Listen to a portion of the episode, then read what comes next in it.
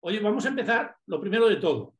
Quiero felicitar a Laia porque eh, yo no sé cómo se puede explicar que una persona, en este caso una mujer como eres tú, Laia, que tenga 20 títulos mundiales y además que te hayas ido al Dakar, dejas las motos una temporada, ahora la dejas, que supongo que entrenarías, vuelves y ganas el trial y el enduro. ¿Tú creías que iba a ser posible esto? ¿Tú pensabas que eso era posible?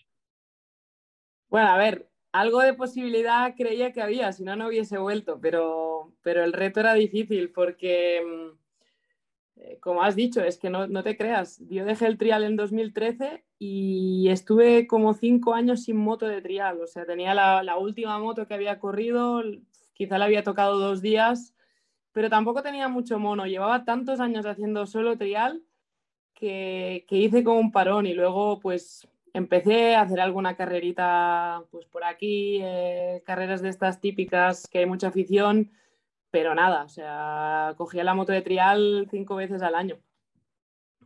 Nada más, y enduro no sí, enduro hacías un poquito más o no. No, eh, enduro, eh, el tema es, es, quizás un poco más similar porque mm, en el Dakar dejé de competir en el Mundial de Enduro durante cuatro años, pero sí es verdad que la moto de enduro he continuado cogiéndola bastante, porque al final para preparar el Dakar muchos días pues vas a hacer motocross, vas a hacer enduro y, es un poco más parecido, pero el trial sí que realmente es totalmente distinto.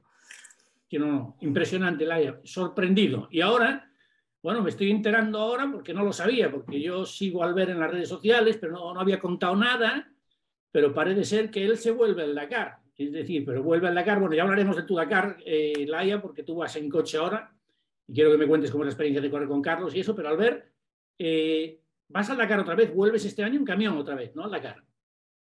Sí, yo creo que no es que ya me he vuelto camionero, pero que sí que me siento de que eh, los equipos de camiones me valoran mucho más y eso hace que tire un poco para allí. Yo creo que los asientos de coches, eh, en coches hay muchos pilotos y pocos asientos y entonces el maletín se vuelve como muy juguetón por allí, ¿sabes? Entonces en el camión me siento como más valorado porque ellos mismos saben lo que cuesta ir ahí dentro sentado y el esfuerzo que hay, ¿no? Y encima, pues eh, mi situación, pues eh, te digo que sin abdominales y sin paravertebrales, que solamente se me aguanta el cuerpo con la columna, cuando me bajo del camión parezco que tenga un culo de brasileña. Sí, porque además, a ver, tuve la ocasión hace dos años, eh, tuve la ocasión de estar contigo, de subirme contigo en las comas, en el camión.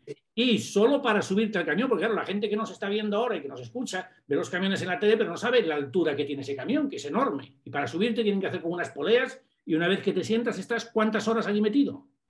Mm, depende de la jornada. Si hay mucha arena, pues más, más tiempo, pero un mínimo de seis horas seguro entre 6 y 9 horas, depende de la etapa. Sí, sí. Y el problema es que ni en el, ni si tienes un mínimo descanso o a final de etapa, en ninguno de los sitios me puedo bajar, sino que cuando me subo, que es en el vivac, y no me bajo hasta el siguiente vivac. Si me he bajado es que ha pasado algo. mejor que no. Y como dices tú, si pinchas, llamas al rack, ¿no? ¿Cómo es eso? Sí, sí. Sí, lo tengo clarísimo, además. Soy piloto del rack, o sea, tengo, tengo doble carnet. Bueno, dejarme ahora dar un poquito marcha atrás, ir un poco al principio, ¿no? A vuestros inicios. Voy a empezar a, yo voy a preguntar a Laia, ¿no? Porque Laia empezó de muy pequeñita, ¿no? Eh, te compraron una moto en casa, ¿no? Creo que habías empezado con una Cota 25, ¿puede ser? Bueno, más bien se la, se la mangué a mi hermano, porque tengo un hermano mayor, tres años mayor que yo, y mm, y teníamos una cota 25 como mucha gente en esa época. Mi padre hacía trial, eh, un vecino le regaló una moto a piezas, el sueño de mi padre había sido hacer trial, lo intentaba con una Gucci que tenía por ahí. Em, y entonces él empezó, eh, luego mi hermano pues eh, tenía la cota 25 esta y yo pues mm, al final acabé yendo también con, con esta moto antes incluso mi padre me ponía en el depósito de la suya para... Yo aprendí a dar gas que tenía tipo dos o tres años y a los cuatro empecé a, bueno, a, ir yo sola con, con, esta cota que teníamos en casa y, bueno, al final resultó que me gustaba más a mí que a mi hermano y creo que le, sacó, le saqué bastante más partido yo a las motos que, que mi hermano mayor. Así que podemos decir que fue sacarte el chupete y subirte a la moto, más o menos. Más o menos, más o menos. Eh, la bici también, pues desde súper pequeña y aparte que era súper movida, lo sigo siendo, pero, mm, pero era niña muy inquieta y me iba a la marcha, entonces siempre estaba, pues eso, haciendo cosas de, un poco de riesgo, llena de moratones, de, de, rascadas y siempre haciendo un poco el, animal. Y tú, Albert, ahora voy a preguntar a Albert. Albert, tú, cuando, bueno, empezaste tú, bueno, a los 17 años, 17, 18, ¿no? Fue cuando tuviste el accidente esquiando, que además creo que eras el esquiador más joven compitiendo en aquel momento, ¿no? Sí, en los Juegos Olímpicos del 84 fui el, esquiador más joven. Ahora ya supongo que está porque ahora ya todo el mundo empieza muy pronto, demasiado pronto, yo digo, ¿eh? a veces. Y entonces. Tú empezaste, a esquiar, empezaste a esquiar, Albert, porque bueno, tú eres andorrano y empezaste a esquiar porque ya en la familia había tradición de deporte, de esquí, o era porque esquiaba, se te daba bien. Eh, bueno, de, entrada la educación en Andorra ya es como, como una asignatura, te, te, obligan a ir a esquiar también. cuando ya eres de entre 6 años, 6, 7 años, ya tienes que ir a esquiar. Y nosotros, pues en mi casa antes ya íbamos a esquiar. Lo pasa pues que somos cuatro hermanos, yo soy el pequeño y, los, y mis hermanos eran los esquiadores muy buenos en Andorra. Entonces yo me dedicaba más bien de jugar a fútbol, porque mi padre es futbolista, porque ha jugado en diferentes equipos. Y entonces mm, casi que mi madre acompañaba a mis hermanos a esquiar hasta que empecé a competir en los campeonatos escolares y resulta que el que ganaba todas las, todas las carreras escolares era yo, pero no en Andorra, en Andorra, en Cataluña y en Francia también hacíamos cosas y resulta que se me daba bien. Entonces entré al equipo eh, Promesas de España y entonces estudié y entrené con el equipo español. Y ahí fue cuando la peté del todo y ya llegué a Andorra y los gané a todos y entonces ya me ficharon para estar en el equipo grande. Tenía que decidir si corría para España o para Andorra y decidí continuar eh, con que mi madre era de Lérida, podía elegir pero continué con, con, la carrera andorrana, pero yo os lo digo porque viajábamos conjuntamente en la misma furgoneta con, los, con el equipo español, dormíamos en los mismos hoteles, eh, hacíamos una vida de cada dos meses, pues una semana en casa, dos meses fuera, y así nos pasábamos los dos o tres años que estuve esquiando. Fuerte hablando el otro día haciendo unas entrevistas estas con otros deportistas, y esto va para los dos, ¿no? Ahora como estaba con Albert, sigo contigo Albert, pero cuando hablaba con ellos yo oigo a veces, he escuchado a veces hablar, que a mí me parece que no es así, cuando un deportista dice es que es un sacrificio porque viajo mucho, porque no sé qué. Yo creo que el sacrificio, Albert, es cuando eres pequeño, y a Laia le digo lo mismo, cuando tienes que ir al colegio, tienes que salir, entrenar, o vuelve otra vez, te levantas pronto, madrugas. Yo creo que el sacrificio es ahí. Una vez que empezamos a competir, eso ya es, oye, estamos haciendo lo que nos gusta, ¿no? Creo yo. Eh, realmente igual sí es un sacrificio. Yo no me lo tomé como ningún sacrificio, yo me lo tomé como un estilo de vida, porque cada vez que llegaba a Andorra, pues mis amigos eh, que continúan siendo los mismos, pues todos tenían novia nueva, todos tenían una moto, no sé qué, y yo pues, eh, ¿qué hacía? Pues no estaba allí, sino que me dedicaba a esquiar y no encontraba faltar nada, totalmente al contrario, encontraba faltar a mis amigos, pero sé que los tenía y los continúo teniendo y yo creo que hoy en día, pues eh, yo viajo, yo estoy 200 días fuera de casa, o sea que es un estilo de vida. Y tú, Laia, Laia cuando eras, claro, cuando eras pequeña, pues oye, y la moto, pues te gusta la moto, claro, pero todos los días no puedes hacer moto. ¿Cómo hacías para entrenar, para compaginar los estudios, para... ¿Cómo lo hacías? Bueno, al principio era, era más un juego, ¿no? Porque al final iba, iba en moto los fines de semana, me moría de ganas eh, de que llegase el fin de para poder, para poder ir en moto, hacía carreras del Campeonato de Cataluña de infantil, digamos, y, y, bien, o sea, era era un juego. Luego, cuando ya empecé a tener 13, 14 años, en el cole me dejaban saltar una tarde porque más o menos me iban bien los estudios, así que bueno, pues eh, me saltaba los miércoles por la tarde y me iba a entrenar.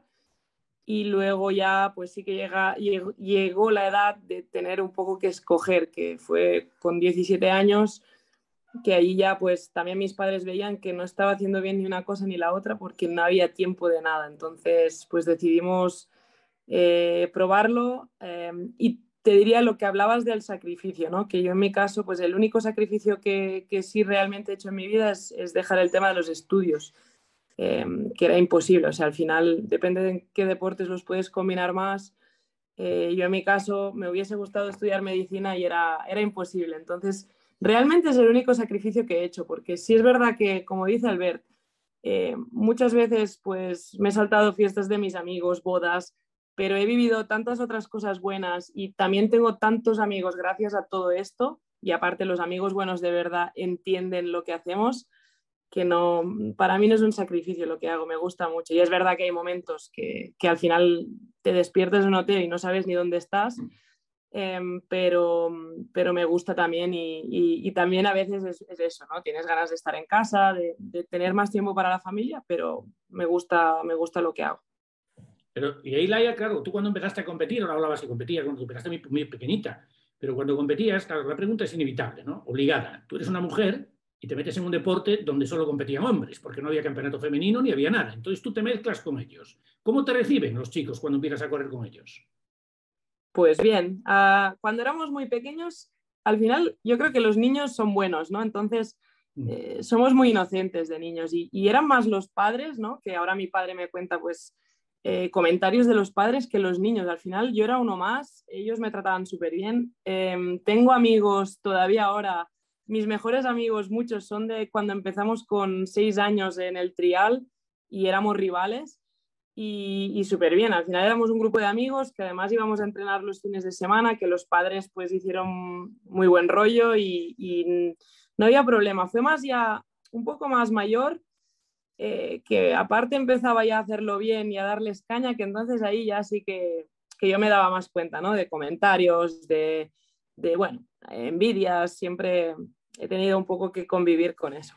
¿Cuál, ¿Cuál es, te pregunto, cuál es tu mejor recuerdo? Yo algún día, no sé si me lo dijiste, tú lo leí por ahí, que un campeonato cadete que habías ganado te hizo mucha ilusión, siendo jovencita, campeonato delante de chicos o algo así, ¿puede ser? Sí, sí, porque en España hay mucho nivel en el trial. Eh, está claro, hay aquí los mejores campeones de, de, del mundo. Entonces, gané el Campeonato de España cadete, que era con la 125, y, y aquí el nivel era muy alto, ¿no? Y ganar para mí eh, con los niños de, bueno, teníamos 14 años, con las jóvenes promesas de aquí, fue una pasada. Además, hay que explicar, hay que explicar, Raya, que ganaste que un campeonato donde tú eres la única chica, ¿puede ser? ¿O había más chicas? Sí, sí, era la única chica y además, pues lo típico, a principio de año nadie, nadie pensaba en mí como, como un rival para el título. Entonces, gané creo tres de las cuatro carreras y, estuvo muy bien además, ¿no? Y, y lo típico, eh, comentarios de que mi, mi, moto no era 125, que era,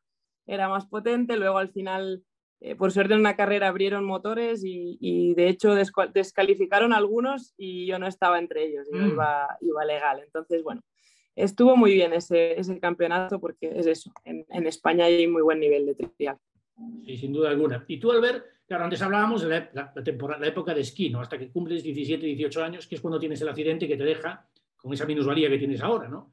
Y en aquel momento cuando tuviste el golpe, ¿no? Y cuando te dicen que, pues hombre, que no vas a volver a caminar, Tú ya me imagino que tu sonrisa, porque lo, tuyo es extraordinario, Albert. Yo, yo, es que te veo y a la primera vez que te saludo, empiezas a reír, te sonríes. Bueno, Laia también, ¿no? Pero tú estás siempre de broma, no veo más que los tweets tuyos, no soy muy tuitero, pero sigo, te sigo en Twitter, estás todo el día descojonándote, hablando claro, ¿no? Y esto ya supongo que viene de fábrica, ¿no? Pero cuando, ¿cómo afrontas tú el momento ese en que te dicen que lo que más te gustaba en el mundo, supongo que era esquiar, y dices, ahora no puedo esquiar, tengo que hacer otra cosa?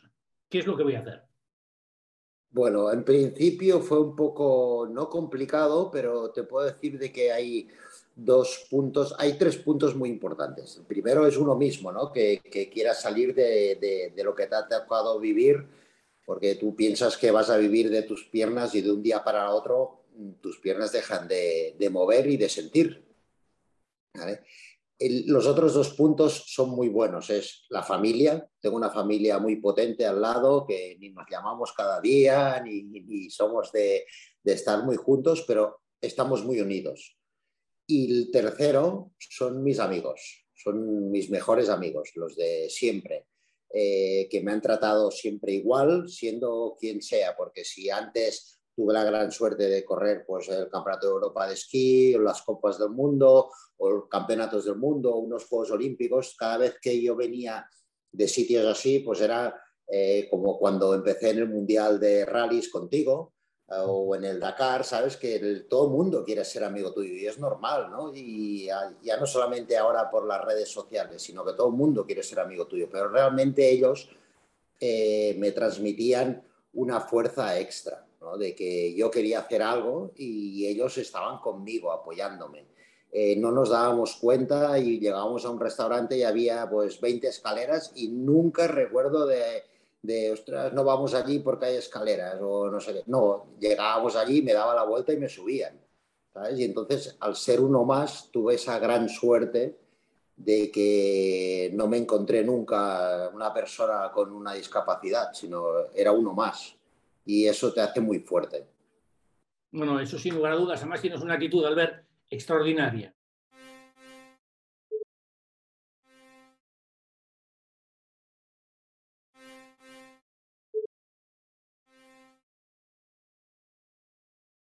¿Cómo es que, por qué deriva esto? Porque al principio creo que hiciste algo, habéis hecho algo de básquet en silla de ruedas o algo así, o no sé si natación incluso, pero te fuiste a los coches. ¿Por qué a los coches? Son, oportunidades, yo digo, las oportunidades hay que aprovecharlas. Entonces tuve la, tuve la suerte de que un proyecto de la NASA, los mismos médicos que hicieron la vacuna de la poliomielitis, que ahora la gente dice, nos vacunamos, no nos vacunamos, sí. ¿Os acordáis de que antes había un montón de gente con polio? Con polio? en mi clase había dos personas con polio y por la calle veía mucho. Hoy en día no ves. Pues el mismo grupo que creó la vacuna de la poliomielitis, eh, me llamaron para ser un conejillo de indias. Entonces estuve en Houston y eh, de Houston me trasladé a Virginia y en Virginia justamente pues me vinieron a ver una gente y me dijeron, oye Albert, tú eres olímpico, ¿no?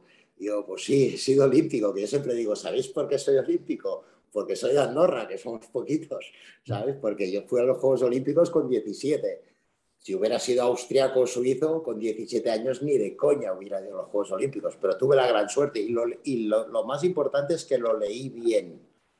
Sabes que salí de allí más fuerte, decir, oye, la próxima vez no voy a venir a pasar la bandera, sino que voy a venir a competir. Y eso me abrió una puerta y me dijo, oye, ¿quieres jugar a básquet? Y yo pensé, a mí el básquet no me gusta, pero tendré que empezar a jugar a básquet. Y jugué con el Charlottesville de Cardinals de Virginia y allí tuve la gran suerte de jugar en la WNBA y quedar subcampeones de Estados Unidos y llegar a las finales por clubs del mundo. Y también quedamos subcampeones del mundo. Entonces, para mí eso fue una cosa de decir, tío, hay muchas cosas para hacer. Sí, sí, no, y luego, ¿cómo, cómo, ¿cómo, empiezas en los coches? Porque además los coches fue, luego se ha convertido lógicamente ya en tu pasión, tu hobby, tu trabajo, todo. ¿no? ¿Cómo, ¿Cómo, empiezas? Mira, empecé pues que justo cuando me fui de Estados Unidos, empecé a trabajar en un despacho de ingeniería y mi, y mi madre, como buena madre, eh, no le gustaba verme en silla, entonces que ya ella localizó a los médicos de la NASA, empezó a mandar a todos los curanderos del mundo y ese año hice como 100.000 kilómetros, que me partía de risa en la mitad de los curanderos, pero... Eh, y me di cuenta de que cada vez conducía mejor, más seguro y más rápido.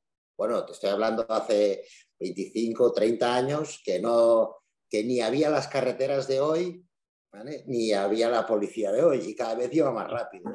Y además en invierno, en Andorra, que tenemos esos parkings en, en Gran Valira y todo eso, pues los fines de semana nos dedicáramos a la, por la noche pues a hacernos un circuito allí y a derrapar. Y cada vez veía que iba más rápido. Y entonces eh, dije, pues yo quiero competir. Y me fui a la federación. Y entonces, por primera vez en el mundo, alguien con discapacidad consiguió la licencia, que tardé dos años en conseguirla. ¿eh? eh, y me apunté a la Copa Peugeot. Y en la Copa Peugeot, pues tuve la gran suerte de poder competir. Y ya sabes, la Copa Peugeot pues, es una copa de promoción de muy buena calidad, eh, los coches se preparan muy poquito y la gente pues está no muy loquita, pero sí que apuntan o no apuntan desde allí. Y tuve la gran suerte de ganar en la última carrera, de ganar la última carrera y ganar el campeonato. Yo creo que eso fue lo que me dio unas alas tremendas. ¿no? Antes Laia estaba explicando pues, qué es lo que le había hecho más ilusión en el mundo de conseguir o algo así. Pues yo el primer campeonato fue una cosa excepcional, ¿no? porque yo sí que creía en mí, pero me dieron la licencia por casualidad y por pena, casi, después de dos años de lucharla, y voy y les arranco la cabeza, ¿no? Yo, para mí eso fue brutal. Un bombazo, un bombazo. Oye, Laia, veo que tienes un gatito por ahí, ¿no? Tengo Sí, y es un poco plasta, pero, le, encantan los teclados y tal, y ahora estoy aquí y, bueno, ¿Es gatito, gato o gata? Gata, gata. Es gata. tengo un hijo yo que tiene gatos también en casa y dice que es muy cómodo tener gatos porque se lo hacen todo ellos, se limpian, no sé qué, no sé cuánto. No es como los perros, que además tú también, tú también tienes perro, ¿no? Tengo dos, tengo dos perras y, dos gatos. Y ahora una pregunta, que ahora te voy a preguntar una, porque claro, tú ahora en el 2000, tú pasaste por dos momentos muy malos, ¿no? Eh, ahora hace mm. unos años, en el 2018, creo que fue, tuviste la mononucleosis, ¿no? Y luego, poco después, te viene una enfermedad, que es la enfermedad de Lyme, que parece ser que viene, esto me lo habías contado, que viene de una garrapata, que puede ser que haya venido algún perro tuyo, algo así, ¿no? Podría haber sido. No lo sabes. Sí, puede ser de, un perro o simplemente. Yo al final paso muchas horas en el monte y paseando, eh, caminando en cualquier enduro, pantalón corto, pues seguramente. Eh, no lo sé, no lo sabemos exactamente, pero sí. Eh, yo nunca me di cuenta de, que se me enganchara una garrapata, pero, pero tenía, empecé con síntomas muy raros y luego pues cuadró un poco que tenía una herida rara en la pierna que no, que no curaba, como un punto así un poco negro y ahí empezaron a mirar todo el tema este de las garrapatas, que además al principio daba negativo, luego, luego ya, porque es un poco complicado, las analíticas no son muy exactas y, costó un poco de diagnosticar, la verdad, estuve unos meses ahí bastante asustada y, preocupada y bueno, luego al final fue, fue muy duro, ha sido un proceso duro porque porque realmente no, no veía la luz, había puntos de, de mucho desánimo. Ahora, por suerte, estoy casi, no al 100%, pero estoy ya muchísimo mejor que de lo que estaba el año pasado. Sí, porque además leí por ahí que dijiste que fue el momento más difícil de tu vida, ¿no? Yo me imagino que en algún momento de eso llegaste a pensar, oye, que se me va a acabar las carreras y yo no quiero dejar de correr. Llegaste a pensar eso y recurriste al apoyo. Supongo que tu familia, tu pareja, tu compañía fue importante. Incluso a lo mejor sí. recurrir a un psicólogo o algo así, ¿o no? No, no llegué a ir a un psicólogo. Además, también me pilló un poco con el tema pandemia y, y, todavía fue quizás un poco peor, ¿no? Porque estar encerrada en casa sin encontrarme bien. Empecé a encontrarme mal justo al salir de, al empezar a salir un poco em, y, y, mi preocupación ya no eran las carreras. Al final hubo un punto que las carreras eran lo de menos para mí, o sea, era, era mi vida, o sea, era encontrarme bien, no podía subir las escaleras, no podía, no podía tener una vida de persona normal. Em, me encontraba muy mal, estaba con fiebre cada día. Eh, además es eso, ¿no? Eh, hice tratamiento muy largo, muchos antibióticos. Al final he ido haciendo, bueno, pues mejora y retroceso un poco, incluso durante este año, ¿no? Han habido pues meses más difíciles y, es duro porque al final yo creo que los que estamos, los deportistas estamos acostumbrados a tener todo bajo control, ¿no? Y, en este caso, pues yo no podía hacer nada, tenía que tener paciencia y además eh, estaba acostumbrada a que una lesión más o menos sabes cuánto dura.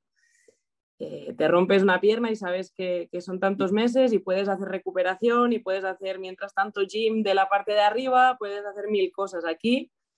Eh, tenía esto y no sabía cuándo se acabaría, si se acabaría y, es una sensación de potencia muy grande y también un poco de, de incomprensión porque es una, es una enfermedad también muy desconocida. Entonces, eh, yo creo que el, entorno incluso es, difícil de comprender una cosa así, ¿no? Y además al final lo vieron, ¿no? Porque yo, que soy fuerte, que estoy en forma, eh, verme como, estaba, pues, pues obviamente entendían que, tenía algo y algo me pasaba.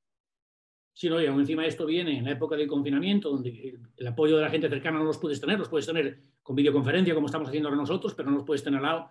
Y supongo que eso también fue muy duro, como le preguntaría ahora a Albert, ¿no? Albert, ¿tú cómo llevaste el confinamiento? Esto que nos ha tocado pasar, que yo creo que todos hemos aprendido algo, ha sido muy duro, pero ¿cómo lo has llevado tu confinamiento? ¿Qué hacías tú para, para mantenerte físicamente bien? ¿Continuabas entrenando en casa? Yo lo llevé súper bien, porque ni me excité a ordenar y todo lo de golpe, sino que hacía cosas, eh, ordenaba un poco, hacía algo de idiomas, eh, leía, eh, entrenaba algo, lo hacía un poco en rotación, ¿no? También tuve la gran suerte de que también estaba con mi hija y entonces pues la combinación era muy buena. Entonces no, no, se me pasó relativamente bien dentro de lo que podía. ¿eh? Eh, y también ahora que estabas hablando con Laia, yo me acuerdo de que le llamé alguna vez y la veía bastante apurada ¿eh? de, en todo. Incluso hasta, oye, no me llaméis más para que, para que, para que no mata Valen, ¿sabes? Que, que, estaba como, como muy presionada ella misma. Y yo la, la verdad es que me hacía esta cosa verla a la Laia así, porque hace muchos años conocemos y hemos pasado un poco de todo, ¿eh? también juntos.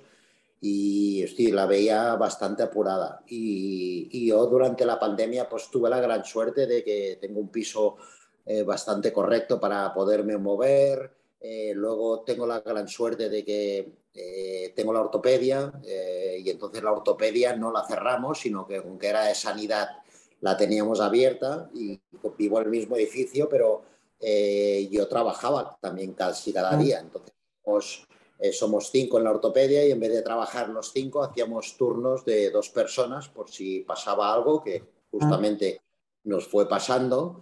Y eh, quien cogía el COVID, pues no podía estar en la ortopedia ni para que si no te la cerraban, sino que con que tratábamos con los pacientes directamente, pues los pacientes nos traían el COVID a nosotros. Entonces nos teníamos que ir turnando un poco. Y que, no hice bondad solamente en casa, sino que tuve la gran suerte de, poder estar eh, directamente con el contacto con la gente y continuar trabajando dentro de la sanidad.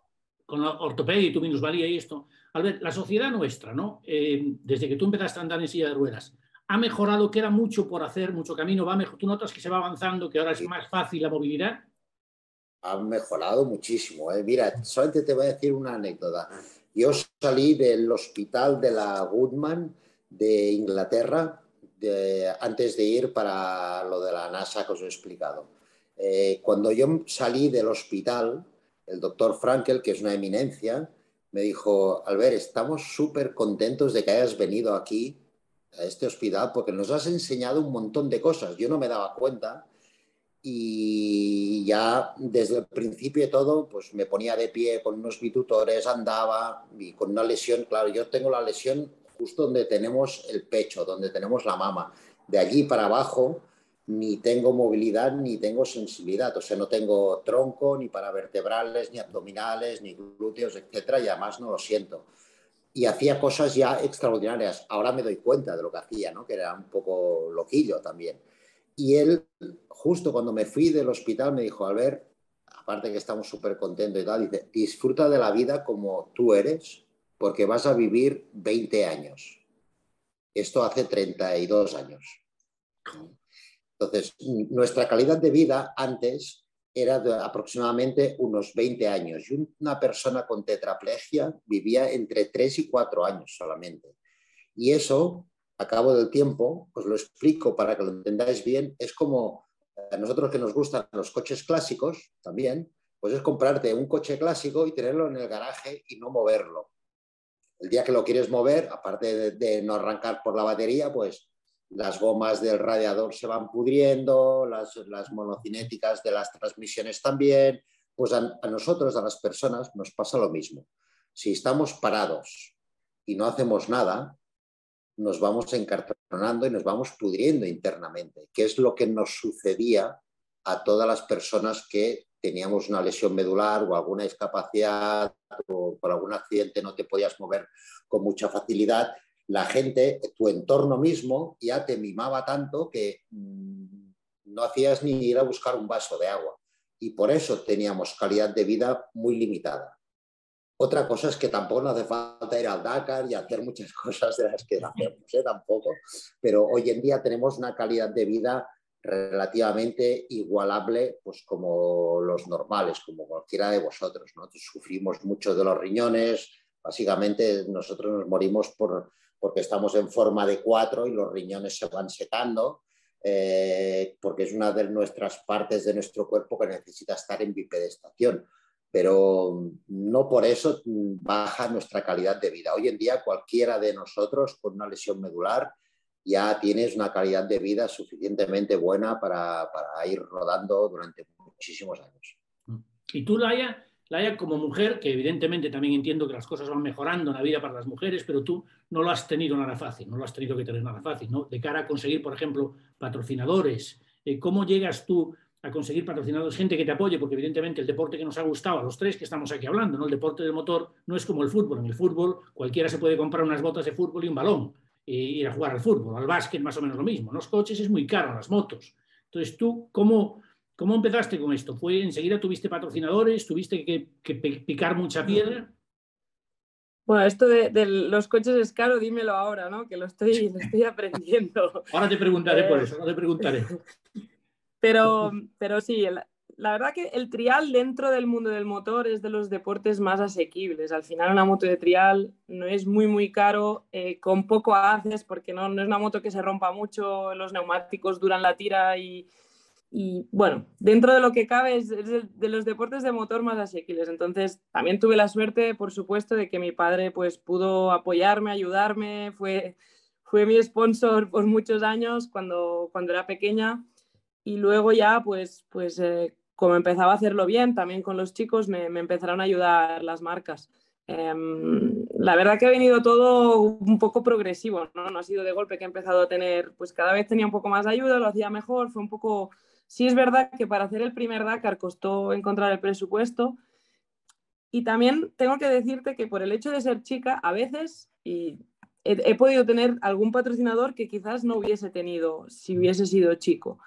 Pero es verdad que también las marcas de motos, em, ahora, por ejemplo, han cambiado un poco y, tienen cada vez más, más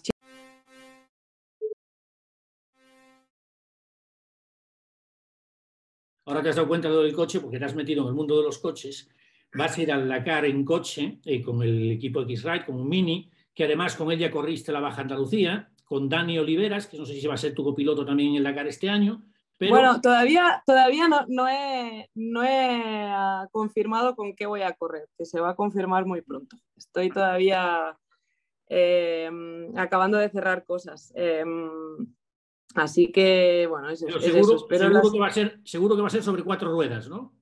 Cuatro ruedas seguro, eso seguro. ¿Y cómo eso seguro y...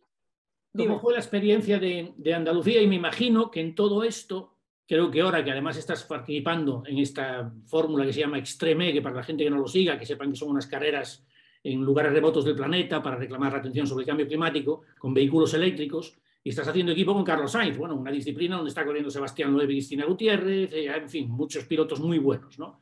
Eh, supongo que todo eso, ¿cómo es trabajar con Carlos? Bueno, eh, cuéntaselo a alguien, no me lo cuentes a mí porque yo ya lo sé. Pero ¿qué has aprendido tú con Carlos o, qué, es lo que te llama más la atención de él?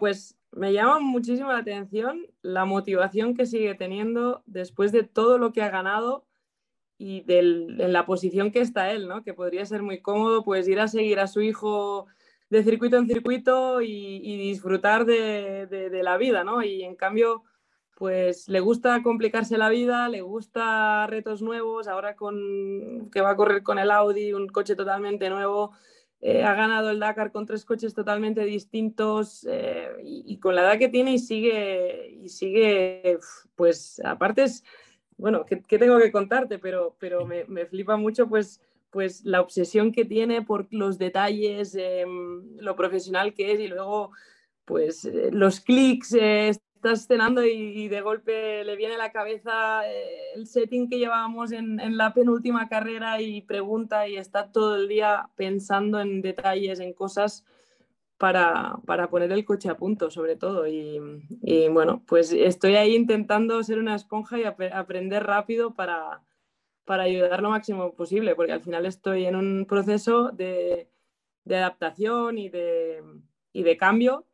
Y, la verdad que es un placer hacerlo a su lado, pero también es una responsabilidad grande, porque todos sabemos que Carlos a Carlos le encanta ganar y, bueno, al final tienes que dar el callo y intentando pues aprender rápido.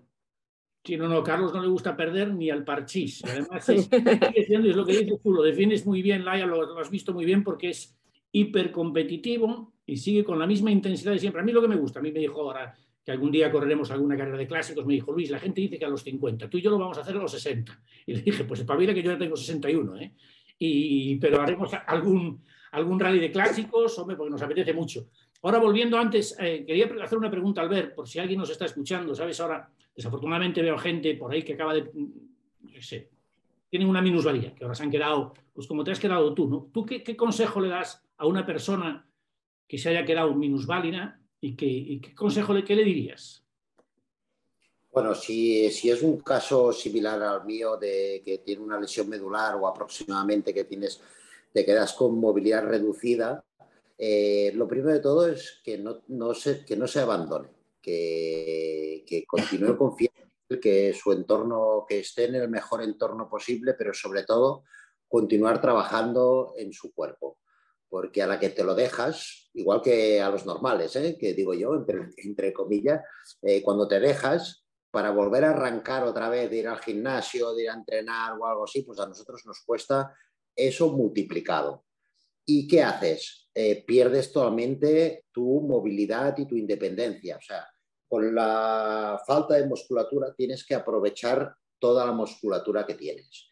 Y esa musculatura la tienes que fortalecer lo máximo posible. Entonces es como tener mejor motor. Mejor motor, pues tienes más chicha, ¿no? Entonces, pues eh, los traslados para entrar en el coche, para meterte en la cama o para moverte con la silla, eh, no, no, se te hace tan, tan heavy y te da mucha más independencia. Entonces, eh, lo primero que tenemos que tener es calidad de vida. Eso es lo que tenemos que, aprovechar desde el primer momento y no desaprovechar ninguna oportunidad de nada, ni de trabajo, ni de tirar para adelante. Cuando sales de una lesión medular, eh, yo siempre digo que no tienes que empezar a trabajar ocho horas, sino que tienes que hacer cuatro horas y luego cuatro horas para ti. Eh, luego lo vas reduciendo, pero nunca lo tienes que abandonar y te tienes que, continuar trabajando. Luis, tú estás haciendo ahora maratones y estás corriendo y todo eso. bueno, bueno, maratones, maratones en concreto no, pero sí nado mucho, bicicleta y todo eso, sí. Bueno, pues exactamente. No hace falta hacer maratones, ni hace falta hacer los Dakars, ni todo esto, pero sí, sí, realmente eh, comer lo mejor posible, eh, cuidarte lo mejor posible, fortalecerte lo mejor posible. Eso es impepinable. Pues esto es que me, gusta, te hacía la pregunta porque además, ahora que nos ha unido hoy, bueno, que ya nos conocemos hace muchos años, pero que nos ha unido Sport Tips, ¿no? Esta aplicación de ayuda al deportista, ¿no? Por eso te preguntaba, Albert, porque ¿cómo creéis que puede ayudar Sport Tips? Obviamente, como acabas de decir tú, ¿no? Aconsejando a gente, pues contando de gente, dándoles consejos, ¿no? Pero, por ejemplo, a Laia pues le preguntaría ahora, yo qué sé, ¿qué consejos les daría a, una niña que quiere empezar a hacer deporte, que quiere empezar a hacer trial, que quiere competir de alguna manera, ¿no? ¿Qué consejos tú le darías? ¿Tú qué le dirías?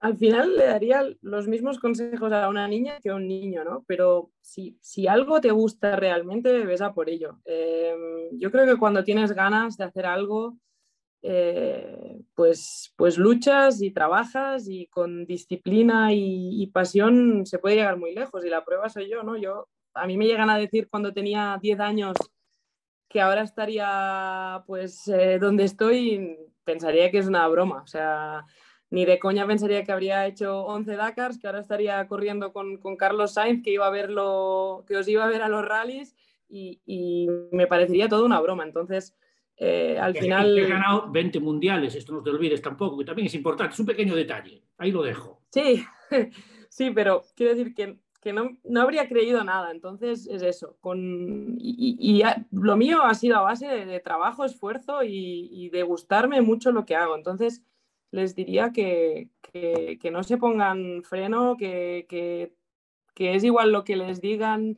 Ah, yo he tenido que oír muchos comentarios, eh, entonces em, les diría que para adelante y si les gusta que, trabajen duro y que, se puede llegar muy, muy lejos. La verdad que sois los dos, estáis los dos siendo un grandísimo ejemplo, porque lo habéis sido, porque con, los años que tenéis, más o menos, ¿no? lo que habéis conseguido los dos, sois un ejemplo para cualquiera que os esté escuchando. Y además me ha encantado, me gusta mucho cuando habláis de la familia, de importancia que le dais al apoyo de la familia, ¿no? porque después está la familia y hay un equipo detrás. Albert, supongo que siempre tienes gente detrás que también te apoya, aparte de tu familia. ¿No hay alguien en concreto que tenga siempre cerca de ti?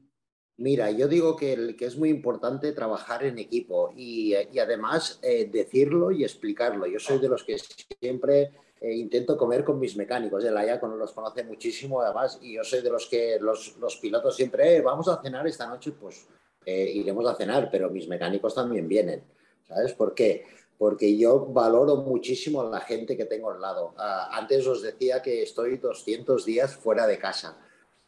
Si no tuviera un equipo bueno en la ortopedia, no podría estar 200 días fuera de, de casa. Entonces, el grupo que tengo en cada sitio es un grupo muy comprensivo, un grupo muy trabajador y que hacen lo mismo que si estuviera yo, o sea, que tienen pasión, eso que ha dicho Laia, que tienes pasión, que tienes actitud, todo esto no nos ha regalado nada a nadie. Yo cuando tuve el accidente no me pensaba que llegaría hasta donde he llegado ahora, ni muchísimo menos, pero nadie me ha regalado nada. Voy siempre pues con el dossier debajo del, del brazo, llamando a las puertas, o sea, hago de secretaria, hago de manager, hago de piloto, hago de putita, hago de todo, ¿sabes?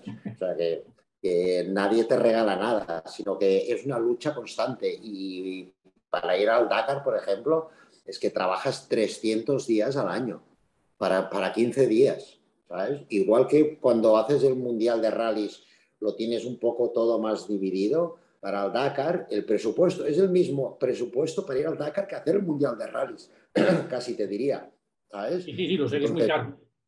Y yo volví al Dakar gracias a, a, al Natillas, iba a decir, a, a, a Nasser, porque justamente coincidimos en los Juegos Olímpicos del, de Londres del 2012, porque mi hija competía allí y dos días antes me llamó Nasser, oye, estoy aquí en, el, en el vivac, iba a decir, en la, en la Villa Olímpica, comiendo con una chica rubia que me dice que es tu hija. Y yo, sí, sí, sí, es mm. mi hija. Y ya sabes que Nasser lo de los Juegos Olímpicos le vuelve loco. Sí, creo que ha estado, me parece que ha estado en seis Juegos Olímpicos, tiene un par de medallas o tres, pero ha estado en cinco o seis como un tirador. Y, allí hizo medalla, justamente, y allí empezamos a hablar del Dakar y por eso volví al Dakar. Yo había estado, tuve la gran suerte de estar en el 2007 de mochilero de Mark Wallen y de Eddie Orioli y, el, y no volví hasta el 2014 y mira, empezamos las conversaciones en el 2012, dos años después, pues estuve allí. Y es todo trabajo y es ilusión y es eh, ganas de hacer las cosas, ¿sabes? Entonces, pues eh, una vez que te, que te lo propones, lo vas haciendo. Es un estilo de vida, ¿eh? También, también te lo digo. No, totalmente claro. Y tú, Laia, tienes un equipo también detrás, lógicamente. Dime. Sí, una, cosa de, la gran suerte de poder estar trabajando con los de Sports Tips, porque imagínate nosotros que hubiéramos tenido la posibilidad de, contactar contigo o con Carlos eh, para saber más de los rallies, de cómo llegar, de cómo hacerlo, todo esto. Y ya no solamente en, el deporte que tú quieres ser más competitivo, sino que tienes la posibilidad de de escuchar a diferentes deportistas de diferentes especialidades, que todo eso te enriquece y, al final puedes hacer una mezcla atómica de cada cosa. Esto es una suerte de poderlo, de poderlo tener y de poderlo disfrutar. Dímelo a mí, que llevo haciendo unas cuantas entrevistas de estas y me lo estoy pasando bárbaro porque estoy aprendiendo mucho con vosotros. Y tú, Laia, el equipo que tienes detrás, y ya estamos ya terminando, vamos a terminar, pero el equipo que tienes detrás, Laia, y bueno, la ayuda de Sportips, lo decía Albert, no lo que ayuda, pero tú tienes un equipo detrás, tienes mecánicos también. Eh, ¿cómo, ¿Cuándo te ves con Sí, es, eh, obviamente, eh, pues he estado muchos años en el equipo de rally, bueno, en GasGas y en KTM. he tenido siempre ahí a Alberto, mi mecánico, que además es un, gran amigo. Al final acabas haciendo un vínculo muy, muy grande. Luego, pues mi preparador físico, que, que me ha estado aconsejando desde 2004, creo, 5. Eh, y luego, por supuesto, la familia, la pareja. Eh, creo que son cosas que al final hacemos un deporte individual que no, no se ve, pero es una parte súper importante, ¿no? De, de, cuidarlo y de que te cuiden. Y, bueno, al final, como dice Albert, ojalá hubiésemos tenido algo como Sportips cuando empezábamos y, tener un poco de consejos, ¿no? Porque eh, la verdad que, que, también yo creo que los dos hemos sido muy autodidactas, hemos ido eh, descubriendo cosas, eh, pero, pero sí, obviamente el, equipo es súper importante y, la familia, la pareja, los amigos también.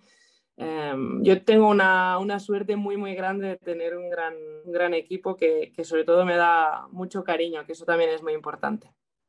Bueno, y ahora ya para terminar, quiero haceros una pregunta a los dos, ¿no? proyectos o retos que tenéis en el futuro. Bueno, sois tan inquietos los dos y como no paráis, seguro que alguna cosa, aparte de pensar en el Dakar de este año, estaréis pensando en algo más, a lo mejor. Albert, Albert, por ejemplo, tú. bueno, yo es que le doy muchas... Yo soy un gran soñador, con que es gratis, ¿sabes? Entonces, pues eh, voy... Soy un poco flipado en las cosas.